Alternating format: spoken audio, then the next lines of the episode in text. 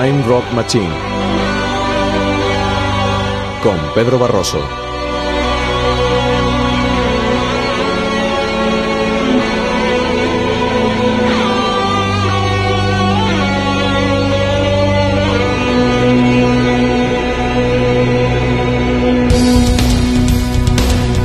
Hola, muy buenas noches amigos, amigas, bienvenidos a una nueva edición, la penúltima de Time Rock Machine para Canal Extremadura Radio en toda su trayectoria de más de 10 años en la FM de esta emisora de la Radio Pública Extremeña. La, semana pasada dimos un repaso a la década de los 70 así por encima, a un tema por año.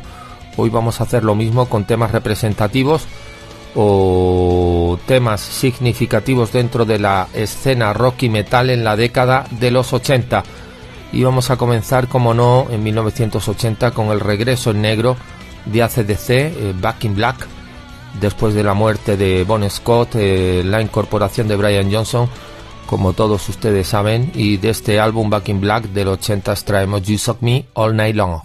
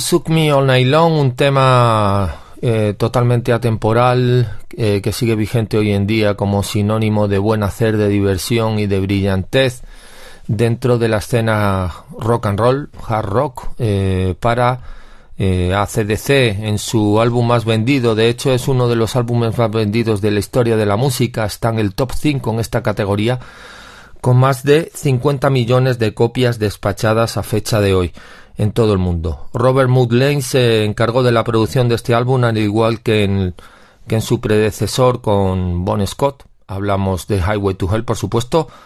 Y el line-up de esta producción de 1980 era Brian Johnson por primera vez en el grupo como frontman, Angus y Malcolm Young a las guitarras, Cliff Williams al bajo y Phil Rudd a la batería. Célebre formación, como saben, de ACDC desde Australia. Vamos a seguir ahora mismo en 1981 con el segundo disco solista de Ozzy Osbourne, Diary of a Madman, que se editó en 1981.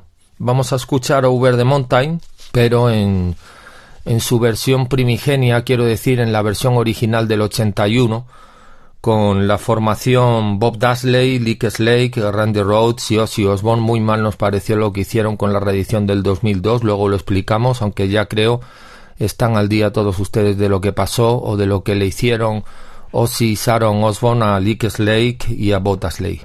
Vamos pues con el tema apertura de Diary of a Madman, Over the Mountain.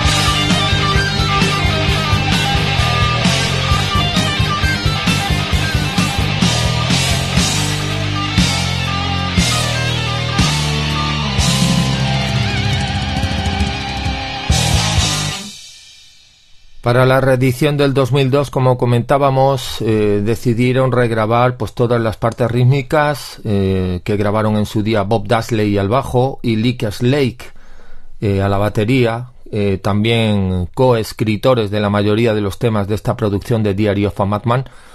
Y estas, bueno, estas partes de bajo y batería serían grabadas por Robert Trujillo por Mike Bording, unos músicos excelentes, sobra decir, a los que respetamos sumamente pero cosa que a mí personalmente no me pareció muy justa con los músicos originales de la grabación. Eh, a pesar de este polémico contratiempo, eh, Diary of a Madman es uno de esos álbumes a tener muy en cuenta para mí, el mejor de Ozzy Osbourne en solitario, desde mi punto particular y modesto, y Vamos a seguir en 1982 con Judas Priest y otro de nuestros álbumes favoritos dentro de la escena heavy metal de toda la historia. Eh, un punto de vista muy particular y personal, si me permiten, pero para mí Screaming for Vengeance es una piedra angular del género. Es heavy metal en su más pura expresión y vamos a extraer sus aperturas, que era la célebre intro que pone los pelos de punta de Helium más Electric Eye.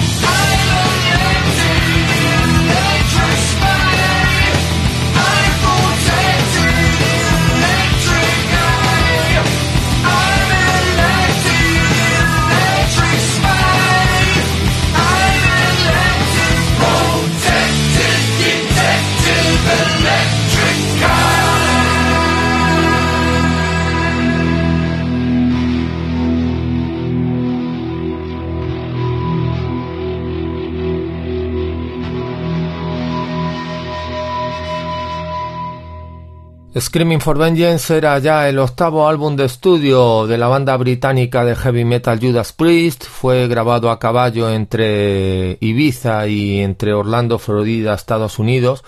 La producción la llevó a cabo Tom Allen, como otras tantas producciones eh, álbumes de Judas Priest. Eh, para este quinteto hablamos, por supuesto, de Rob Halford, Kiki Downing, Gleb Tipton, Ian Hill y Dave Holland en 1982, una de esas obras a tener muy en cuenta, muy en cuenta no, a tenerla en un pedestal si te gusta el heavy metal, eh, está clarísimo, Screaming for Vengeance de Judas Priest, como otras tantas obras de este grupo, por supuesto. Vamos a continuar en este repaso particular a la década de los 80 con piezas necesarias dentro del género, alguna de ellas, no todas podríamos desglosar decenas y decenas de temas de esta década que son necesarios dentro de la escena hard rock y del heavy pero mm, debido a lo poco que nos queda ya que ya hicimos lo propio en los inicios de esta emisión de Ten Rock Machine allí por, allá por el 2012 pues vamos a seguir eh, a tema por año. En el 83 por supuesto hemos elegido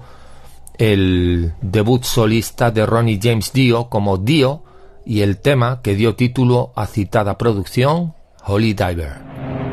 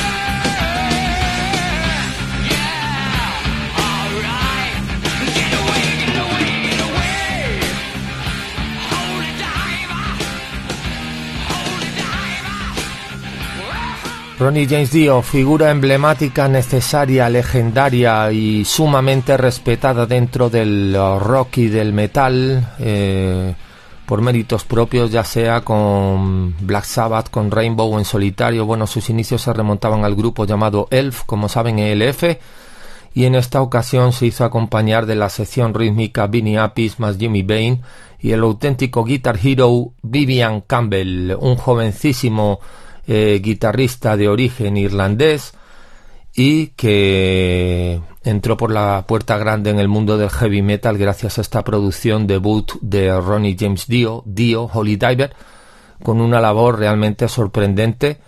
Eh, posteriormente ya saben que ha, pertenecido Vivian Campbell a bandas como Shadow King, River Dogs y en la actualidad a Def Leppard. Vamos a continuar en el 84 con otro de nuestros favoritos. Son todos temas favoritos. Sobra quizá comentar esto cada vez que pinchamos uno de los temas, pero quizás nos emocionemos sobre todo al escuchar temas como el que vamos a disfrutar ahora mismo de Metallica, incluido en su producción Ride the Lightning, For Whom the Bell Stalls.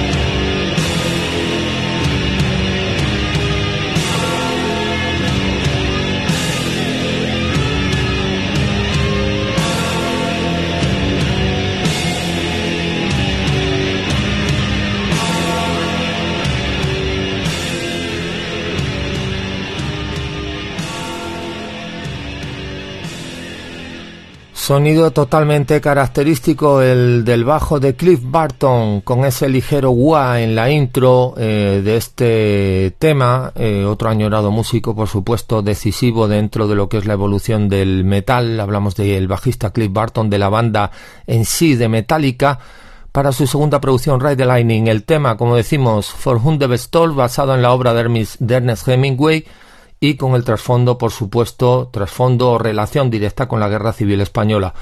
Continuamos, bueno, apuntamos. Eh, para mí este segundo disco de Metallica, aunque sea un pesado, es el mejor de esta banda. Para mí, personalmente, lo llevo escuchando desde que tenía pues 14, 15 años y jamás me aburriré de esta tremenda producción. Vamos a seguir con Scorpions en el 85 en su máximo apogeo, en su época de máximo esplendor reflejada en la obra en directo World Wide Live, doble LP en su día en vinilo que tenemos por aquí, del cual extraemos el clásico No One Like You en formato de directo para Scorpions.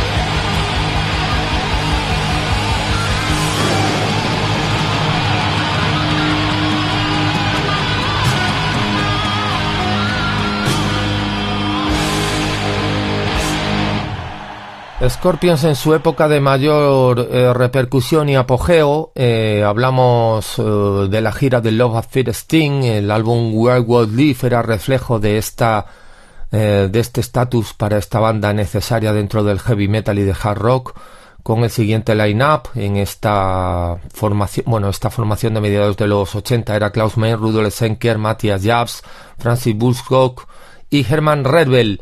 Eh, los shows se grabaron en Europa y se grabaron también en Estados Unidos, los que recoge este disco, este doble álbum. Eh, grabaron en París, grabaron en Los Ángeles, en San Diego, también en Alemania y recogieron los mejores temas, las mejores interpretaciones para dar forma a esta doble producción. Vamos a seguir con Iron Maiden y uno de sus discos más sofisticados y complejos en cuanto a composición e interpretación. Eh, hablamos de Somewhere in Time, del cual vamos a extraer el excitante tema compuesto por Adrian Smith, ya saben, Wasted Years.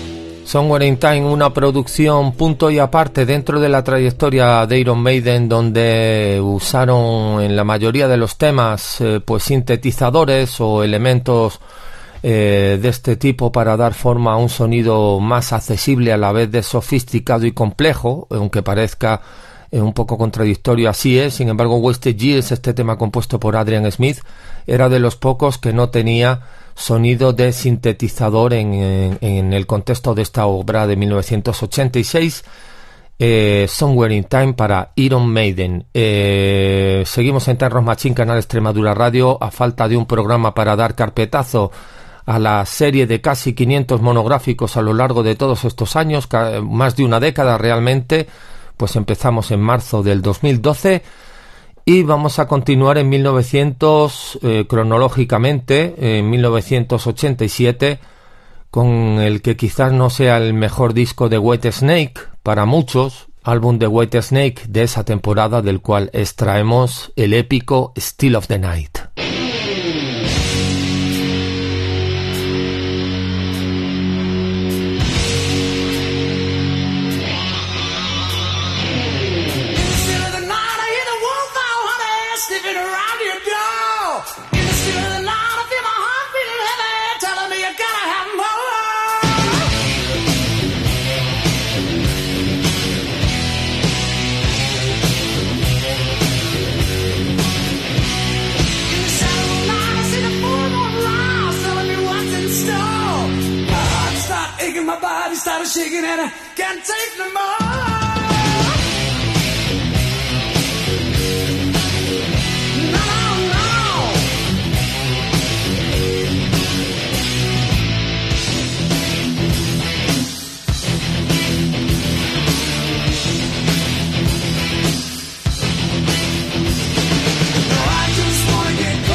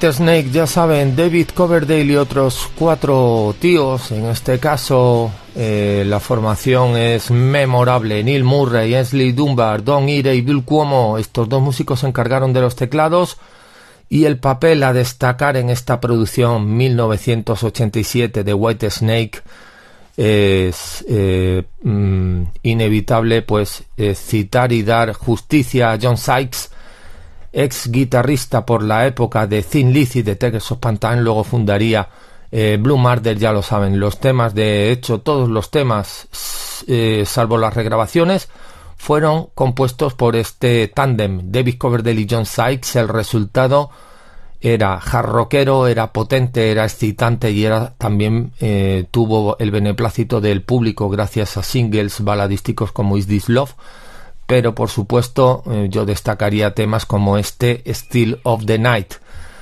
Eh, vamos a continuar eh, el repaso a la década de los 80, ya vamos por 1988.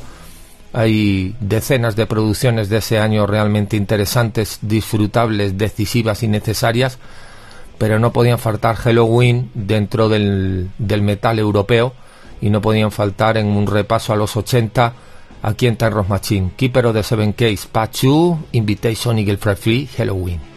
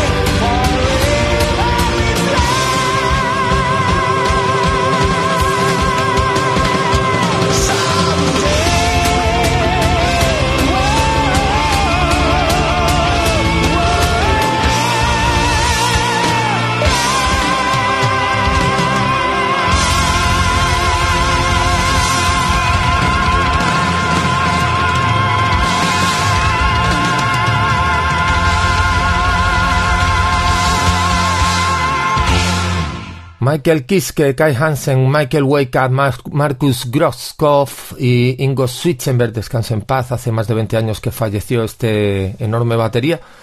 Keeper of the Seven Case, uno de los mayores éxitos comerciales de esta banda alemana, para ir terminando el Time Rock Machine de Canal Extremadura Radio y terminando la edición de hoy y terminando el programa en sí, porque la semana que viene será la última edición en toda la historia de este programa. Y mm, vamos a cerrar en 1989 otra temporada en la cual es complicadísimo elegir álbumes, pero como vamos a tema por año, nos hemos decantado por el Trust de Alice Cooper. Se despide Pedro Barroso que les da las gracias por escuchar esta emisión una semana más. Muy amables, eh, seguimos en Feedback Ross la temporada que viene, ya lo saben, pero Time Ross Machine desaparecerá. Vamos con el tema Poison de Alice Cooper eh, como tema representativo en su etapa más comercial para este emblema del sock rock y del hard rock. Hablamos de Alice Cooper, por supuesto, Poison. Hasta pronto.